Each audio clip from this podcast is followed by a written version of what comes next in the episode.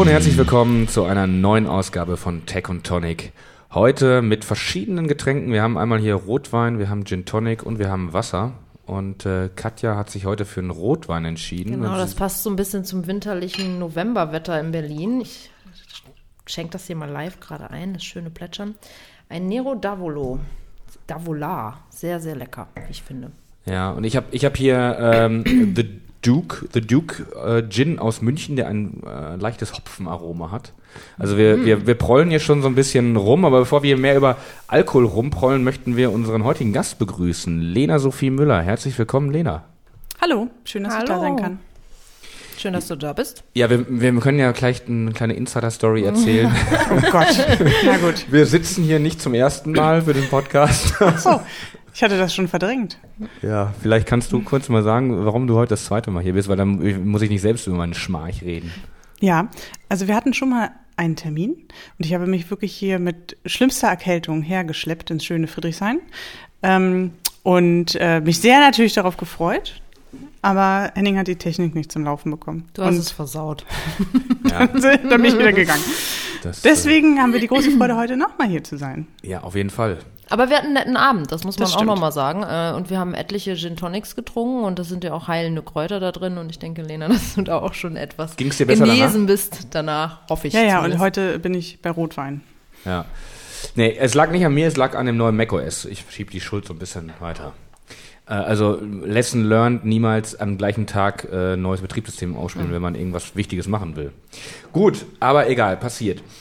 Ja, Lena, wir haben dich eingeladen, weil du relativ aktiv bist ähm, mit Initiative D21. Und Initiative D21 müsstest du, glaube ich, erstmal vielleicht für manche Leute erklären. Es hat nichts, es gibt auch die DEW 21, das sind die Dortmunder Stadtwerke. Das habe ich noch nie gehört. Das DEW 21, die machen die ganzen Bahnen. Ich werde das so. googeln. Ja. Aber was macht denn, äh, ihr macht also nichts mit Stadtwerken oder mit U-Bahn, S-Bahn macht ihr nicht, sondern was macht denn Initiative D21? Äh, Die Initiative D21 ist ein gemeinnütziger Verein, im Endeffekt ein Netzwerk für die digitale Gesellschaft, also ein ähm, Zusammenschluss von verschiedenen Institutionen, öffentlichen Partnern ähm, und ja, anderen tollen Leuten, die sich mit allen Themen beschäftigen, die einerseits die Gesellschaft betreffen und andererseits die Digitalisierung. Also überall da, wo Digitalisierung irgendwie einen Einfluss auf Gesellschaft hat, die Themen interessieren uns erstmal und äh, wir haben uns zur Aufgabe gemacht, diese Entwicklung ein Stück weit mit zu begleiten, immer mal wieder zu gucken, wie ist denn der Status quo, wo muss was gemacht werden ähm, und ja, da schlaue Debatten drüber zu führen und äh, hoffentlich einen Beitrag zur positiven Entwicklung des Ganzen in Deutschland zu leisten. Du bist da ja auch immer ganz gut, man sieht dich ja, also bist du schon gut unterwegs mit D21, also äh, hast ja auch schon mit vielen Entscheidungsträgerinnen und Entscheidungsträger der Politik dich unterhalten dürfen über eure Anliegen und eure Impulse, die ihr setzen wollt, ne?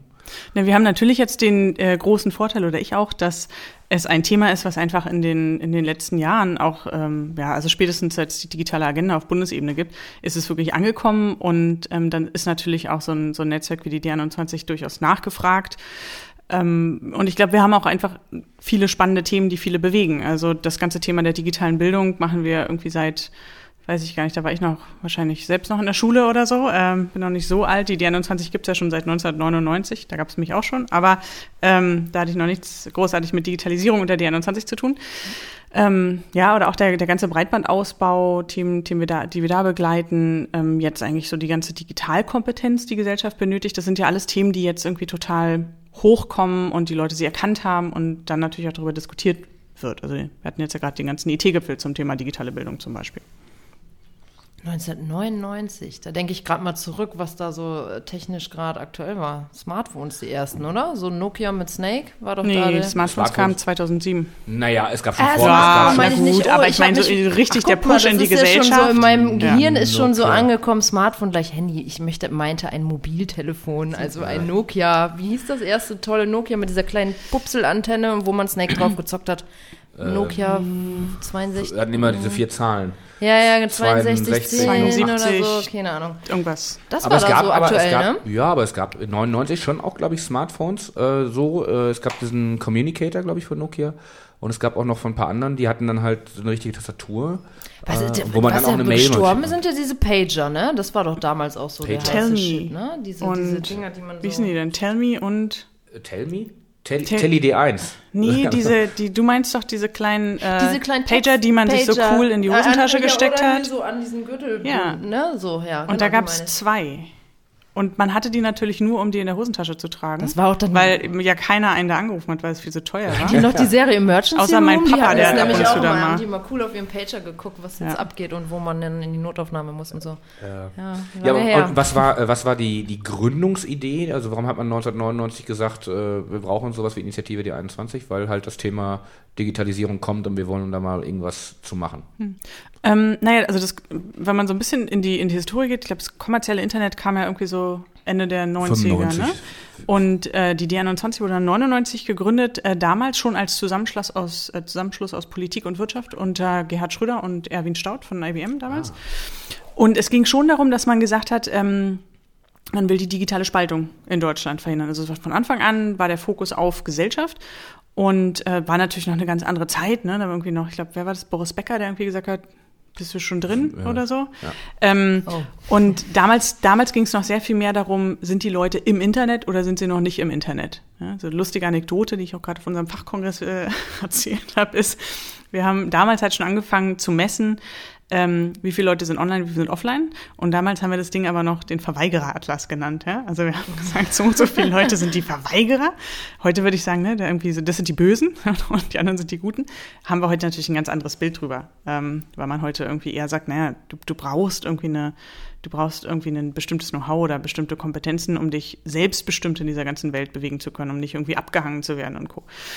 Also, ähm, ja, also Ziel war schon sozusagen so ein bisschen zu gucken, dass du nicht äh, Verlierer und Gewinner hast in der Gesellschaft, was das ganze Digitale angeht, ähm, sondern halt alle mitnimmst. Und das ist es heute letztlich auch noch. Die, die digitalen Gräben laufen halt jetzt nur, ähm, ja, nicht mehr nur zwischen Online und Offline, sondern immer noch leider zwischen Männern und Frauen an vielen Stellen, zwischen Berufstätigen, Nicht-Berufstätigen, zwischen Älteren und Jüngeren. Du hast halt immer noch viele Unterschiede, je nachdem, wo du detailliert reinguckst. Kennt ihr noch einen Verweigerer? So in eurem Ja. privaten. Umfeld? Ich habe Ja. jetzt noch eine kennengelernt. Äh, äh, die, die hat äh, Prepaid-Handy und äh, kein, also zu, zu Hause online, Mhm. aber äh, kein, äh, ab, absichtlich kein äh, mobiles Internet. Also es hört sich aber schon so an, als eher so in unserem Alter, jetzt nicht Ja, uralt ja, oder ja, so, ne? Ja, ja. Ja gut, ich kenne auch so ein paar Leute, ähm, aber es ist irgendwie so verrückt, ne? Weil man kann sich das selber irgendwie gar nicht so vorstellen. Also ich für meinen Teil zumindest nicht. Äh, du hast jetzt ja auch zwei Wochen Internetpause gemacht, aber jetzt permanent irgendwie so ohne Internet, das ist ja schon mittlerweile so integraler Bestandteil äh, vom, vom Leben irgendwie. Also. Na, man kann sich an vielen Stellen ja gar nicht mehr so wirklich dem Ganzen verweigern. Also ich habe immer noch meine Genau, Oma äh, im Ohr, die sich dann total darüber aufgeregt hat, dass bei, den, bei der Tagesschau irgendwie am Ende kommt weitere Informationen, finden Sie auf www.tagesschau.de. Da hat sie mir gesagt, ja, toll, und ich kann da, das, ich Mhm. kann da ja gar nicht gucken, ne? Ähm, oder die hat sich auch immer geärgert, wenn wir, als wir alle angefangen haben, damals noch, als es, als die Smartphones noch nicht so verbreitet waren, mit den Digitalkameras Fotos zu machen, weil sie immer gesagt hat, ja, man, kann, man kriegt die ja gar nicht mehr zu Gesicht, die Bilder. Ne? Weil wir die natürlich alle irgendwie per E-Mail zack irgendwo weitergeschickt haben und die nicht mehr ausgedruckt wurden. Und da du halt schon gemerkt, da hat sie sich irgendwie so ein bisschen ausgeschlossen gefühlt. Ne? Und das haben wir an, haben wir an ganz vielen Stellen, das Kursbuch der Bahn ist irgendwie weggefallen, äh, wenn man von A nach B kommen will, wo wir alle sagen würden, das ist total super, da gebe ich einfach in meine App ein, ich will von hier nach da fahren und suche mir mal raus, ob der Zug Verspätung hat. Aber für Teile der Gesellschaft ist es halt dann, ja, ein, so die, die analoge Eisscholle wird immer kleiner. Der Klimawandel ich des finde gerade-. Gerade bei den Älteren, so Tablets und so, haben die doch auch jetzt schon dazu gebracht, äh, sehr viele ähm, sich damit mit. Äh, mein Opa, mein Opa ist äh, dieses Jahr 90 Jahre alt geworden Hat er ein Tablet? und ich habe ihm auf seinem, also ich bin mit ihm mal Auto gefahren und äh, habe ihn dann von äh, von Potsdam nach NRW gefahren. Äh, Und dann haben wir da gesessen und waren im Stau oder so und da habe ich ihm dann irgendwie, also auf dem Beifahrersitz saß, habe ich ihm mein, mein iPad von hinten, also beziehungsweise ich saß am Fahrersitz und habe ich nach hinten gegriffen, ihm mein iPad gegeben. Und er Oder ein iPad-artiges Tablet, wie die Kanzlerin sagen würde. Genau. und äh, dann fing er da an und sagte so, ja, das will ich auch haben. Und dann habe ich ihm zum 90. Geburtstag äh, ein, ein iPad Mini geschenkt, äh, wo er jetzt äh, FaceTime macht mit, er hatte einen Austauschschüler, äh, äh, also ähm, einen Gast aus, wie nennt man das, Austauschschüler, ja, Austauschschüler, ja, ähm, aus South Dakota. Äh, und der hatte er seit 1985, äh, da war, waren die mal in den USA nicht gesehen und dann haben die gefacetimed. Und das war. Aber die hatten permanent Kontakt per Brief, also analog äh, sozusagen? Ja, oder über die E-Mail? letzten zehn Jahre auch nicht mehr. Ja, okay. Mhm. Oder und dann hat er sich irgendwann einmal mit einem Brief gemeldet, wollte er frohe Weihnachten wünschen, hat man gerade ein Lebenszeichen aus den USA geschickt.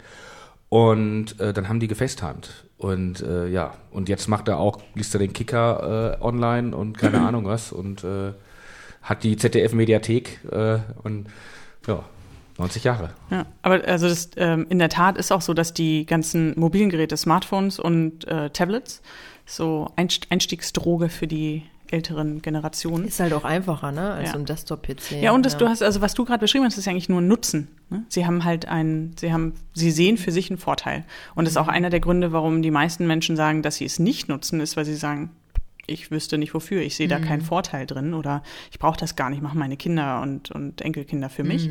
Und wenn du dann aber sozusagen sie ranführst und ihnen aufzeigst, wo sie echt einen Vorteil hätten, dann äh, nutzen es viele. Da gibt es auch ein schönes Projekt ähm, von äh, Telefonica und der Stiftung Digitale Chancen, glaube ich, ist das. Äh, die haben ähm, auch mit, mit älteren Menschen haben den Tablets gegeben, also in, in Altersheimen und Co. Und äh, da sind so ganz süße Beispiele drin. Ähm, ich erinnere mich an, äh, an eins, was genannt wird. Ähm, da hat dann eine ältere Dame hat äh, immer gerne Solitär gespielt und hat dann angefangen, Solitär auf dem auf, halt auf dem Tablet zu spielen. Hat gesagt, sie findet das aber eigentlich nicht so gut, weil sie kann dann nicht mehr schummeln. Das fand ich, fand ich sehr lustig. Ähm, oder auch so Dinge, die für uns halt total selbstverständlich sind, so wie ähm, Wikipedia. Hat die eine Dame dann äh, gesagt, ja, sie war schon immer großer Fan von Singvögeln. Und äh, jetzt hat sie bei Wikipedia gesehen, dass sie sich wirklich da unterschiedlichste Bilder angucken kann. Und Und, Ton, äh, wie das Nest teilweise, aussieht, ja. ja. und sich die Sachen anhören kann. Ne? Dinge, die wir irgendwie heutzutage als so selbstverständlich ansehen und ist dann sozusagen für eine, für, für die, un- unsere Großeltergeneration, ist es dann echt noch was richtig, richtig Cooles, ne? Also, wo sie sagen, super. So. Aber jetzt mal Hand aufs Herz. Du hast ja gesagt, äh, jetzt so in den letzten drei Jahren oder so wird von der Politik auch äh, die Initiative nochmal, die Initiative die 21 nochmal ein bisschen mehr wertgeschätzt. Alle reden über Digitalisierung und ganz wichtig. Äh, von der Skala von 1 bis 10, wie wichtig ist das denen wirklich? Also was dann auch Umsetzung betrifft. Also ich finde das schwierig, das äh, auf einer Skala von 1 bis 10 festzumachen, weil du es halt in ganz unterschiedlichen Bereichen hast. Also ich würde jetzt sagen, nimm das Thema digitale Bildung, ähm, war lange Zeit, glaube ich, ein Thema, wo alle immer nur gesagt haben, ja, ja, digitale Bildung oder Bildung ist wichtig. Ähm, jetzt beim, beim IT-Gipfel hat es echt nochmal sozusagen auf allen Ebenen eigentlich eine, eine große Relevanz erhalten. Da würde ich sagen, sozusagen zum Zeitpunkt des IT-Gipfels waren wir bei einer guten acht oder neun. Die Frage ist halt in der Tat, wird es jetzt auch äh, umgesetzt oder war es jetzt halt einfach nur ein schönes medienwirksames Thema? Ähm, ich komme ja eigentlich so aus der, aus der E-Government-Ecke, ähm, war ja früher bei Fraunhofer, zu dem Thema geforscht und da würde ich halt auch sagen, naja, das ist halt von der politischen Aufmerksamkeit ist E-Government jetzt noch weit von einer 6 entfernt. Sehr schön formuliert. Ähm, dabei ist es halt eigentlich so, ne, ist die Basisinfrastruktur vom Staat. Also eigentlich müsste man da sehr viel mehr machen, ähm, um auch den, den, den digitalen Standort in Deutschland so ein bisschen voranzubringen. Also es gibt immer so Themen, die sind irgendwie so ein bisschen hipper und ähm, manche nicht. Ähm, was ich aber schon sehe in der Entwicklung ist, dass du früher hattest du so Einzelthemen und Hype-Themen, die irgendwie die Netzpolitiker, ne, gibt's irgendwie die, also da war es halt Netzpolitik, da war es Urheberrecht und, und Co. Äh, und jetzt ist es sehr viel mehr Querschnittsthema geworden. Also äh, kann sich ja noch sehr, es ist immer noch sehr viel Luft nach oben, sagen wir es mal so. Wahrscheinlich wird mein Job nicht irrelevant in den nächsten Jahren. Das äh, auf keinen Fall. Und der Podcast hoffentlich auch nicht. ähm, nee, aber die äh, digitale Bildung als Beispiel. Ähm, du sagst, äh, digitale Bildung liegt bei einer 8, also wird so ungefähr. Also ja, ist zum Zeitpunkt des IT-Gipfels wohlgemerkt, ja. Genau. Ich finde gerade digitale Bildung ist äh, eins der, oder Bildungspolitik generell ist eins der konservativsten äh, Politikbereiche. Also konservativ jetzt nicht parteipolitisch gemeint, sondern im Sinne von, wir sind offen für Neuerung. Ähm, ist mein Eindruck. Äh, also gerade bei der Sache, wir versuchen jetzt wirklich in den in den, äh, in den Schulen, also ich rede jetzt vor allem über Schulbildung, natürlich auch eine weitere Bildung, klar, ähm, da mal wirklich was anzustoßen und was zu ändern, ist doch absolut schwierig, oder? Oder siehst du da, kannst du irgendwo sagen, wo du sagst, oder konkret sagen, ja, das hat jetzt die Politik angegriffen und äh, ist ja auch nochmal wieder Ländersache, das kommt noch wieder das Thema noch dazu. Aber da ist jetzt echt ein gutes Beispiel.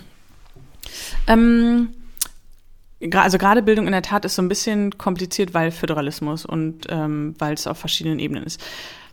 Also wo ich gute Beispiele sehe, sind ganz viele Einzelbeispiele. Es gibt, gibt Schulen, die sich da toll auf den Weg gemacht haben und die auch äh, super Erfolge vorzeigen können.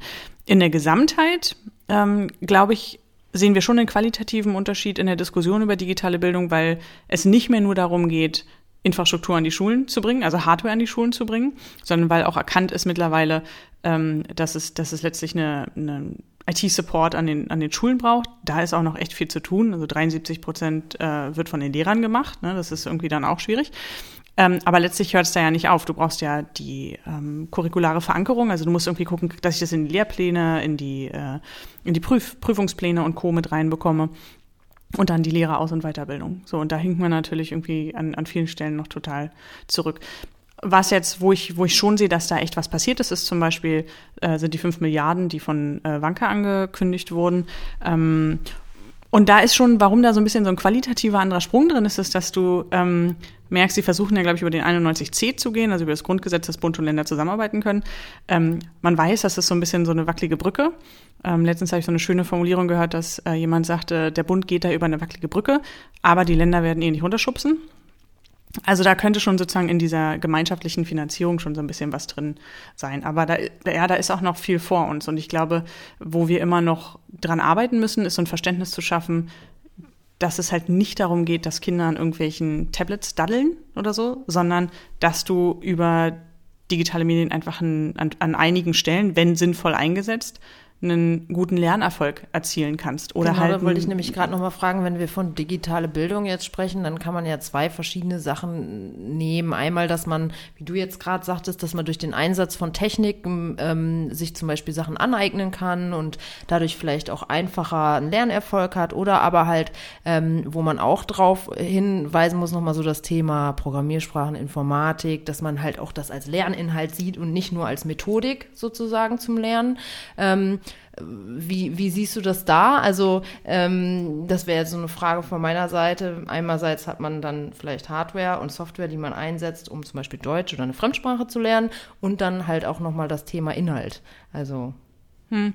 Also ich sage mal, dass digitale Bildung letztlich das Lernen mit und über digitale Medien. Mhm. Und es gibt jetzt auch nicht so das eine Patentrezept, aber ein Stück weit ist es fächerübergreifend total relevant. Da, um so ein einfaches, simples Beispiel zu nennen, es gibt eine ähm, Lehrerin ähm, an einem äh, Gymnasium in Arnsberg, die ist äh, Chemielehrerin und Deutschlehrerin und die lässt einfach im Chemieunterricht die Kinder mit dem Smartphone das Experiment abfilmen. Ja, und sagt dann so, im Deutschunterricht müsst ihr einen Bericht schreiben, aber ihr dürft das Video benutzen.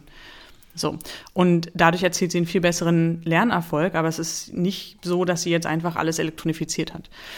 Ähm, beim Thema, sagen wir mal, Medienkompetenz fächerübergreifend und Medieneinsatz fächerübergreifend versus Programmiersprache oder ähm, Coding und Computational Thinking. Mhm. Ähm, ich glaube schon, dass es total wichtig ist, auch die Erkenntnis zu haben, dass wir den Kindern in der Schule beibringen müssen, die Welt dahinter zu verstehen. Ja? Und also ich, wir haben alle Chemie und Biologie und Co. in der Schule gehabt. Ähm, und deswegen fallen wir auch nicht irgendwie im Herbst ähm, hinten über und denken uns, der liebe Gott ist böse auf uns, weil die Blätter vom Baum fallen, sondern wir wissen, was da gerade sozusagen passiert. passiert ja. Und das wissen wir in ganz vielen digitalen Prozessen noch nicht. Ja. Also hinsichtlich des Arbeitsmarktes, ne, ähm, weiß ich nicht, ob man, wenn man das jetzt nicht mal irgendwie macht, ob man da nicht irgendwas verschläft, weil man weiß ja schon, dass Automatisierungsprozesse und alles, was äh, computerbasiert ist, in den nächsten Jahrzehnten enorm auch äh, an Arbeitsplätzen ähm, nagen wird ähm, und dass das immer wichtiger wird und dass Leute, IT-Fachmänner, so wie du, Henning, die sind ja heiß begehrt, jetzt aktuell oder schon Fachfrauen. und ich glaube, oder Fachfrauen, ja, oder Fachfrauen, richtig. Aber ähm, dass man da äh, schon den Grundstein legt, halt auch in der frühen Bildung, ne? Weil ich zum Beispiel an meinem Gymnasium, äh, wir hatten zwar Informatik, aber das war so unfassbar unsexy, weil es gab nur einen Lehrer, der das unterrichtet hat und dann war das echt in so einem schäbigen Kellerloch mit so ganz alten Computern und ähm, wann habe ich Abitur gemacht? 2004. Äh, ich glaube so ab der neunten oder so konnte man, glaube ich, Informatik wählen. Hat, hat kaum ITG einer gewählt. hieß das noch, oder? Ja, bei uns ist es schon Informatik. Bei uns auch, ich hatte es ja. auch, äh, ich wollte es sogar auch als LK nehmen, aber ich, ich war neben einem anderen der Einzige. Entschuldigung, dieser Kurs wird nicht angeboten. Ja, leider. Zu wenig Teilnehmer. Aber ich glaube, damals war auch die Tragweite noch nicht so klar. Also Nee, zumindest auch nicht, Für, für, für. Ja, aber also, Ja. naja, ich weiß Ja, nicht, für für, die Allgemeinheit vielleicht. war es nicht klar. Genau. Aber eigentlich, also ich sag mal ganz ehrlich, das war doch eigentlich, war es, war es ab den 80er Jahren, doch 90er Jahren doch klar, was da jetzt auf uns Ja, zukommt. hätten sie ja noch mehr länger Zeit gehabt, sich darüber Gedanken zu machen. Aber irgendwie war das bei uns ein Angebot, was eigentlich so ein. Man hat es einfach verpennt. Ich Ja. glaube, das ist so auch das, was ich halt teilweise so, ähm, deswegen habe ich jetzt gerade gefragt, wie wichtig das der Politik äh, ist.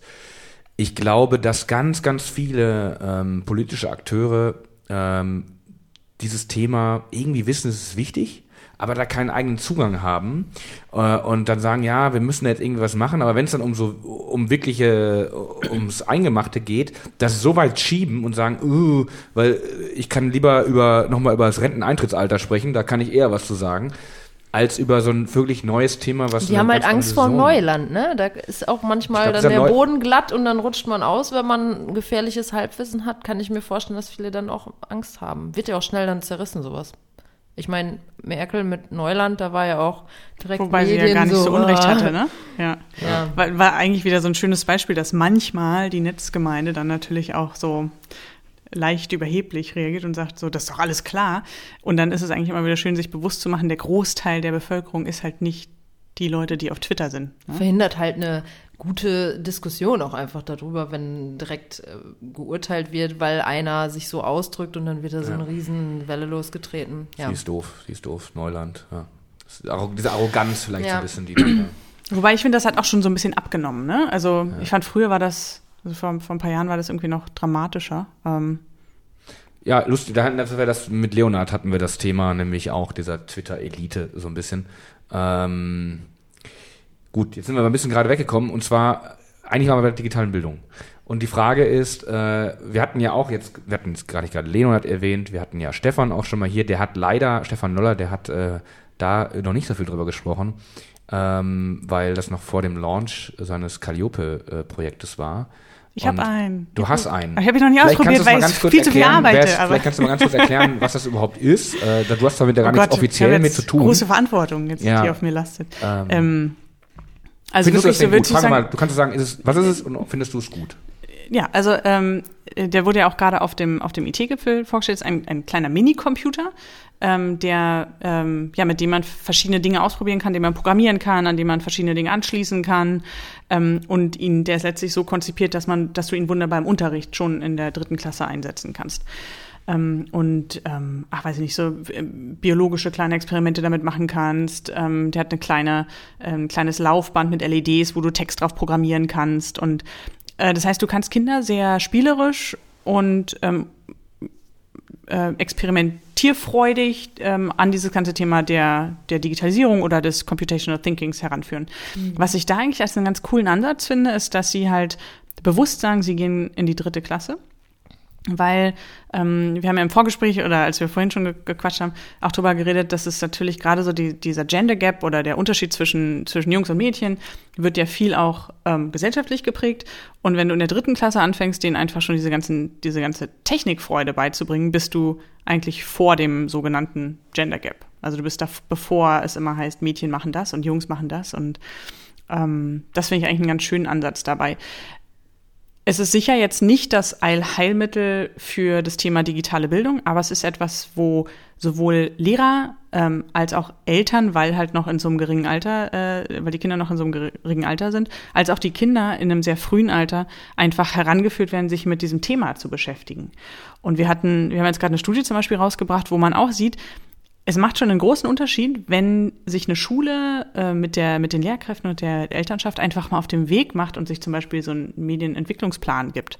Da merkst du, dass die Werte im, im Sinne von, habe ich ein, ein Datenschutzbewusstsein, kann ich gut mit Sicherheitsthemen umgehen, viel höher sind, einfach nur, weil sie angefangen haben, sich damit mal zu beschäftigen, mal reflektiert, Dinge zu hinterfragen, mal was auszuprobieren. Und das, glaube ich, ähm, ist, äh, ist eine Wirkung, die, die der Minicomputer auch haben kann. Einfach Interesse schaffen, ein Angebot schaffen, ähm, Lehrer dazu bringen, sich auch mit dem Thema mal zu beschäftigen und sich zu überlegen, wie man es in Unterricht zum Beispiel einbauen kann.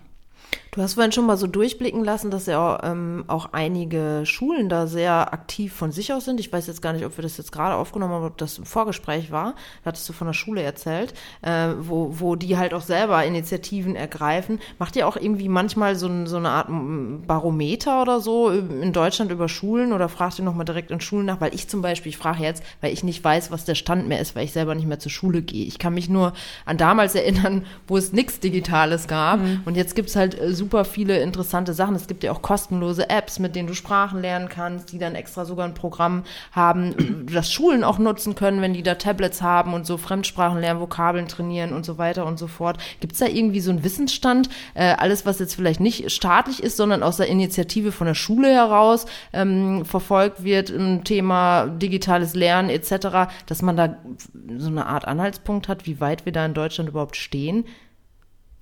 Ähm, also es, gerade im, im Bildungsbereich gibt es ja diverse Studien. Gerade ich glaube 2014 war recht aufsehenserregend äh, die ähm, IZELS-Studie, ähm, die da einen guten, guten Überblick gegeben hat. Wir haben jetzt halt, wie gesagt, gerade einfach ähm, mal die, die Lehrwelt, also die, die Schulwelt, die Lernwelt, wie die Kinder sozusagen zu Hause ähm, lernen und die Lebenswelt der Kinder beobachtet und haben ähm, oder erfragt und haben Lehrer, Eltern und Schüler befragt, wie die das alles so sehen. Ähm, jeweils mit einer Fallzahl von 1000. Also es ist eine Aussage, aber du kannst jetzt nicht sagen, das ist exakt das, wie es so in mhm. Deutschland ist. Und da siehst du aber schon, dass an den meisten Schulen, wenn du da zum Beispiel danach fragst, was ist denn das am häufigsten verwendete ähm, digitale Medium sozusagen oder Präsentationsmedium, ist es der Overhead-Projektor immer noch. Oh. Und, ähm, ich dachte, jetzt kommt irgendwie Fancy Tablet oder so. Nein, immer noch. Overhead. Nee, im Durchschnitt okay. nicht. Ne? Das heißt nicht, dass es nicht Schulen gibt, die da wirklich schon toll ausgestattet mhm. sind. Man darf das immer alles nicht pauschalisieren. Aber der, der gro große Durchschnitt ist halt schon noch so. Und auch wenn es zum Beispiel Whiteboards gibt, dann entweder werden die nicht eingesetzt oder sie werden halt wie eine klassische Tafel eingesetzt. Und interessant war halt zum Beispiel auch, dass die Werte der Lehrer an vielen Stellen so ein Stück weit höher waren als die der Schüler. Das heißt, die Schüler nehmen diese Geräte teilweise gar nicht so sehr wahr. Also vielleicht sagt der Lehrer ja, ja, hier gibt es irgendwie einen Laptop oder hier gibt es einen Whiteboard, aber da es anscheinend nicht sehr stark in den Unterricht eingebunden mhm. wird, nehmen die Schüler es nicht großartig wahr. Ja.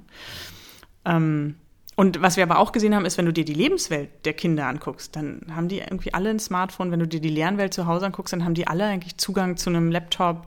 Ähm, so ein bisschen so ein Bruch, ne? Zwischen Privat ja, und Schule dann. Und dann kommen die Leute ja. oder die Kinder in die Schule und denken so, wieso muss ich jetzt hier so ein alten abgeblätterten ja. Aber das war halt auch so, das war so ja. schön auf dem IT-Gipfel, da, ich weiß nicht, ob, ob das jetzt auch so durch die Presse gegangen ist, aber beim IT-Gipfel war ein, eine Situation, wo die Kanzlerin so eine Videokonferenz zu so einer Smart School im Saarland aufgebaut hat und mit den Kindern so ein bisschen mal geredet hat, wie das denn aussieht und die Kinder haben dann so ein bisschen berichtet, was sie mit den Tablets allen in den Schulen machen und Co. Und dann hat die Kanzlerin gefragt, dürft ihr die dann auch mit nach Hause nehmen?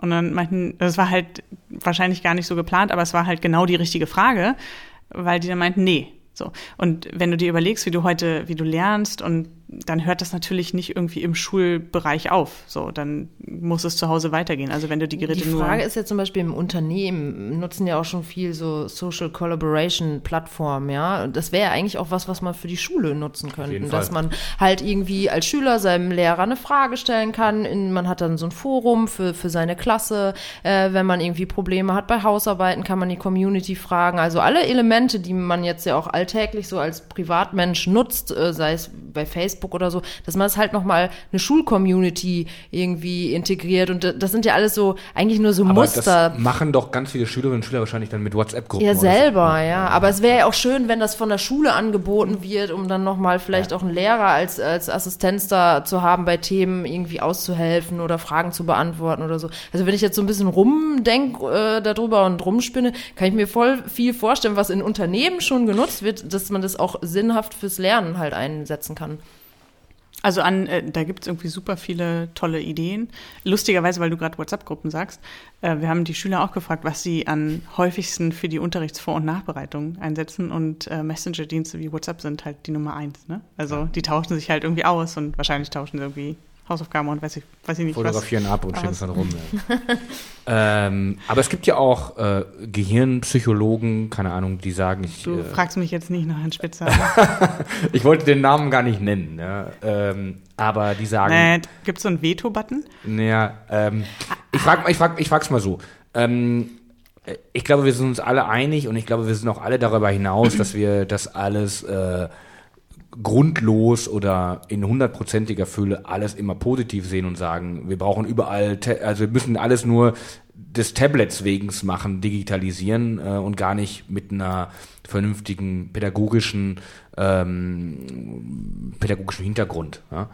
Ähm, aber du würdest schon auch sagen, dass die Vorteile eher da sind als die Nachteile des digitalisierten Klassenzimmers oder des digitalisierten Unterrichts. Ja, also vor allem wenn richtig angewendet und ja. ähm, in, und zwar nicht sozusagen zu sagen, äh, dass man sagt, alles, was ich mit einem Tablet oder mit einem, mit einem Laptop oder einem Smartphone mache, ist besser, sondern die, die große Fähigkeit von Lehrern ist ja, zu sich zu überlegen, wie kann ich ein, ein Lernziel am besten erreichen. Und wenn Sie dafür ein Verständnis haben, ob Ihnen digitale Medien dabei helfen, wie vorhin das Beispiel mit dem Abfilmen des Experiments, weil einige Kinder verstehen es halt sofort und andere gucken sich das Video halt dreimal an. Aber es ist ja egal, ob sie sich dreimal angucken. Sie haben dann das Experiment verstanden und verstanden, was der Lernerfolg dahinter oder haben das Lernziel sozusagen erreicht. Und ich glaube, wenn man, wenn man das schafft zu vermitteln, dann, dann ist es schon gut. Natürlich ähm, bergen digitale Medien auch ganz viele Herausforderungen für Kinder. Also wahrscheinlich, wenn ich jetzt euch beide angucke, wird es euch nicht anders gehen wie mir, dass man manchmal irgendwie dann abends noch vor seinem Smartphone hängt und denkt, so, jetzt habe ich eine halbe Stunde vor dem Ding eigentlich nur irgendwie überall rumgesurft und mir den Twitter-Stream angeguckt und weiß ich nicht, ja, und dachte so, eigentlich wollte ich doch früh ins Bett gehen. So, also es ist natürlich auch so, dass man gucken muss, sich da so ein bisschen selbst zu disziplinieren oder damit umzugehen. Aber auch das, ich meine, wenn du, wenn du nicht lernst, damit umzugehen ähm, oder die Erfahrung selber machst, kannst du ja auch nicht die Finger verbrennen, ne? Ja, ja. Ich nenne das liebevoll Pröddeln. Pröddeln? Das ich sag mal zu meinem Freund, so, ich gehe ins Bett, ich pröddel noch ein bisschen rum. Äh, das heißt so viel wie sich ins Bett legen mit einem schönen, dicken, kuscheligen Kissen im Rücken und dann ähm, surfe ich da so ein bisschen auf Spiegel Online noch rum, lese so ein paar Artikel, pröddel so ein bisschen, weil man mit dem Finger so ein bisschen so kleinteilig auf seinem Handy rum scratcht, nenne ich das Pröddeln und dann lese ich mir halt einfach noch so ein paar Sachen durch und dann mache ich irgendwie eine halbe Stunde das Licht aus und für mich ist das so die, die Zeit am Tag, wo ich mich informiere. Ja, morgens habe ich auch noch mal eine Pröddelphase mit dem Kaffee in der Hand, dann lese ich so die tagesaktuellen Nachrichten. Ähm, so, ja klar, aber natürlich, wie du gerade schon sagst, man muss damit lernen, umzugehen. Wir sind jetzt, glaube ich, alle in dem Alter, dass wir es können. Aber bei jüngeren Menschen ist dann halt immer die Frage der, des Überkonsums. Ne? Ähm, ich glaube ganz ehrlich nicht, dass ich, ich glaube, dass unsere Generation, ich sag mal die Generation äh, um die 30, eher noch ein größeres Problem hat. Ich glaube, dass äh, Kids oder Jugendliche, Kids sagen, Kids sagen auch nur ältere Leute. ja, jetzt ist es soweit. Du bist über 30, äh, Kinder und Jugendliche ähm, das sogar teilweise besser können als wir. Und wenn ich mir, was ich ganz fürchterlich finde, was ich wirklich absolut fürchterlich finde, ist, wenn ich mich mit Freunden treffe und die sind nur an ihrem Handy. Und Fubbing heißt das doch. Naja, genau. Oder? Und äh, irgendwie dann ihren anderen Leuten SMS, äh, also nicht SMS, irgendwie Nachrichten schreiben, äh, wo man sich auch denkt, wenn ich mir jetzt irgendwie... Unsere Generation sagt noch SMS. SMS, ja, ja, das ist noch so SMS. Aber das finde ich sowas von schlimm. Ähm, weil wenn ich mich mit äh, irgendjemandem treffe, das wäre es gleich, als wenn wir jetzt irgendwo in einen Café gehen und ich würde immer zum Nachbartisch gehen und mich mit dem Nachbartisch auch nebenbei ja. noch unterhalten. Ja, aber das ist, ist doch genau so ein Punkt, dass du, also Technik macht erstmal nichts von alleine. Ja? Wenn, wenn, wenn du jetzt da sitzen würdest und ich, oder ich würde mich mit dir treffen und dann würde ich mein Buch rausholen und würde anfangen, mein Buch zu lesen, ja. dann würdest du nämlich sagen, äh, Lena, was machst du? Wieso liest du jetzt ein Buch? Ja. Aber wenn ich mein Handy in der Hand hätte und da so ein bisschen rumgucken, würdest du vermutlich nicht unbedingt was sagen oder viele Menschen würden vermutlich nichts sagen, obwohl man eigentlich sagen müsste, so, hey, wieso ist denn deine Aufmerksamkeit gerade nicht bei mir? Also, wir ja. haben uns auch getroffen, wir haben uns auch verabredet. Ähm, ja. Und ich glaube, ich glaub, es, es muss sich halt so eine so ein, so ein bisschen auch so eine Kultur oder ein Knigge ja, ent, äh, entwickeln, wo du, weiß ich nicht, ich drehe mein Telefon zum Beispiel auch meistens um. Wenn ich wenn ich es auf dem Tisch habe, dann drehe ich es um, weil ich gar nicht wissen will, was da gerade hochpoppt. Und wenn jemand anruft, gut, dann ich kann man immer, immer lautlos. Gucken, und viele Leute fragen mich, Katja, warum hast du ein Handy? Ähm, aber ich bin so ein Mensch, der sein Telefon ganz Weil man dich nie anrufen kann, oder wie? Ja, es ist halt irgendwie so, dass ich das manchmal auch einfach als störend dann empfinde. Also zum Beispiel auf der Arbeit oder so ähm, habe ich das Handy immer auf lautlos wenn ich mal unterwegs bin und ich weiß, ich erwarte heute noch einen dringenden Anruf oder ich habe mit jemandem abgesprochen, dass er sich nachher noch mal meldet, dann stelle ich es an. Aber ich habe es ganz bewusst auch oft lautlos. Aber hast mhm. du es lautlos und auch kein Vibrationsalarm? Ja, beides aus. Ja, weil ich habe also den Ton, ich weiß auch nicht, wann ich das letzte Mal den Ton meines Telefons anhatte, aber der Vibrationsalarm ist bei bestimmten Anwendungen. Ne? Es gibt auch andere Anwendungen, also du hast einen schönen die Klingelton mal geladen. Hast du, jetzt mal hier Hand aufs Herz, wer hat sich mal einen Jamba Klingelton runtergeladen? Ich nicht. Ich hatte immer Angst, dass es ein Abo Ähm, ist und zu Lena teuer antwortet wird. nicht. Nee, nee, nee, ich überlege gerade. Doch, weil, doch, doch, pass auf, weil ich hatte den CTU. Crazy Frog? Nein, nein, nein, ich hatte diesen Oh, CTU Jesus. von 24. Gibt's doch die, äh, so, und da gab's auch die CTU und die Telefone haben auf eine bestimmte Art und Weise geklingelt. Und das war mein SMS-Klingelton, den habe ich runtergeladen. Und du hattest den Nacktscanner wahrscheinlich, ne? Ich hab gehabt. Aber könnt ihr euch erinnern, dass das permanent in Ja. der Werbung früher lief? Es war Ja. teilweise Ah, Werbeblöcke, stimmt. die nur von diesen... Jumba-Gedöns, ja. ja das, da bin ich echt glücklich, dass das verschwunden ist. Das war schon ziemlich. äh, Es ist aber, es hat sich malträtierend. eh da viel verändert, ne? Also Oh, wenn du ja. überlegst, früher, dass überall in der, in der S-Bahn und in der Bahn und im, im Restaurant haben die Handys geklingelt, das ist irgendwie, finde ich, total weg, ne? Hm, Das Bei stimmt. älteren Leuten teilweise. Jo, heute war ich in der neurologischen Praxis in und da war aller so ein Mann. Ruhe in ihrer Handtasche dann ihr Ja, Telefon. da war so ein Typ, der hatte auch ein ganz, ein älterer Herr und der hat dann sein Handy rausgeholt und es war echt ohrenbetäubend laut und das war ein ziemlich kleiner äh, Warte, wie nennt man das, Wartezimmer äh, und er war dann voll panisch und schon mit zittrigen Händen hatte da irgendwie an der Seite überall an dem Handy rumgeklickt, da tat der arme Kerl mir auch ein bisschen leid, weil er diesen Klingelton gar nicht mehr unter Kontrolle gekriegt hat, ja. Ja, aber ich glaube, dass die, die wirklich, ich sage jetzt ein absichtliches Wort nochmal, die Kids heutzutage, äh, das teilweise wirklich auch besser können, weil sie, glaube ich, da schon einfach auch mit groß geworden sind. Und ähm, du hast erzählt, dass ähm, ihr ähm, die Spaltung äh, Digital Gap bei euch als großes Thema äh, äh, oder angeht. Und da hast du auch das Thema der die Geschlechterfrage aufgemacht eben. Ähm, also gibt es denn einen Unterschied oder gibt es eine große Lücke zwischen Männern und Frauen, was die Internetnutzung und die Kompetenz betrifft? Gibt es sie denn? Ja, es ist immer schon, äh, ist immer noch schon ein, ein Unterschied, also Internetnutzung, ähm, auch Gerätenutzung. Spannend fand ich zum Beispiel in diesem Jahr, äh, haben wir uns auch angeguckt, ähm, welche Geräte werden vom Arbeitgeber zur Verfügung gestellt. Und da siehst du auch einen totalen Gap zwischen das Smartphones und also diese ganzen auch in Anführungszeichen Statussymbole eher an Männer äh, gegeben werden, was sicher auch damit zusammenhängt, dass wir immer noch sehr viel mehr Männer in Führungspositionen haben und diese Positionen häufig auch mit entsprechenden ähm, ja, Geräten, Laptops, Smartphones und Co. Ähm, äh, geehrt werden, sage ich mal. Also du hast immer noch, du hast immer noch ein Gap, wenn so in der täglichen Nutzung schließt der sich so ein bisschen, gerade auch durch Smartphone-Nutzung und Co. Das ist, äh, das ist auch was, wo wir merken, der wird ein bisschen geringer, aber der ist schon noch sehr deutlich an ganz vielen Stellen erkennbar. Man sieht es ja auch, ich habe ja gerade Wikipedia gesagt, irgendwie die Autorenschaft bei Wikipedia ist ja auch ganz klar männlich dominiert. Irgendwie, ich glaube, mit 80 Prozent oder so. Ich habe jetzt keine genauen Zahlen, aber, Aber da ist ja auch dann die Frage, das ist ja, ist es, daher liegt es ja dann an den Frauen, dass sie da nicht was reinschreiben, oder? Ich meine, Ja. da kann ja jeder was reinschreiben, oder wird es Ja. dann. Es also gibt das da- müsstest es du, das, ich weiß es nicht, das ist eine es Frage. gibt, äh, es gibt da, ähm, also es gibt auch, es gibt ja nicht nur, man kann ja nicht nur was schreiben, sondern es gibt ja auch zu jedem Artikel immer diese Diskussionsseiten. Und da ist dann schon ein sehr äh, maskulin geprägter Umgangsstil, sag ich mal so, äh, und auch ähm, man kann da sich ja so ein, so ein, so ein, also so ein Pseudonym geben. Äh, und da, ich weiß, ich habe es mal irgendwann gelesen, das ist auch schon vor ein, zwei, ein, zwei Jahre her, dass natürlich auch gerade die, die eher über einen weiblichen Namen verfügen, ist da Den schon Usernamen genau, ist schon äh, schon Da gab es doch von, äh, ich glaube es war dieses Jahr oder letztes Jahr, ähm, bei GitHub, also äh, Ja, auch. Mhm. Coding Community, da ähm, gab es, glaube ich, dann irgendwie nochmal eine, eine Studie oder eine Analyse zu, dass äh, weibliche ähm, Vorschläge oder, oder Code von weiblichen Nutzern oder zumindest wo der Username weiblich war, weniger häufig angenommen oder als positiv bewertet wurde. Ja, du hast ja als Lena Sophie auch einen weiblichen Username, Yep. äh, mit dem du so rumgehst. Kannst du denn äh, so Eltern sei Dank. ja, bist du denn mit dem Namen immer zufrieden oder hättest du gerne Ja, also als Kind fand ich den doof, äh, weil ich auch diesen Doppelnamen doof fand. Äh, heute bin ich eigentlich ganz froh, weil ich immer das Gefühl habe, Lena Müller wäre irgendwie auch total langweilig. Das wenigstens, also außer beim E-Mail schreiben. Ne, wenn ich meine E-Mail-Adresse schreibe, denke ich immer, es wäre schön, wenn der irgendwie kürzer wäre, aber Lena Sophie Müller gut. lässt sich dann auch, da findet man dann mehr bei Google, als wenn du nur Lena Müller heißen würdest. Dann wirst du irgendwie so ein bisschen. man vermutlich, dich- ich weiß nicht. Aber es gibt eine andere Lena Sophie Müller, die hat irgendwie ganz viele Sporteinträge immer für, die ist weitaus jünger als ich. Ah, okay.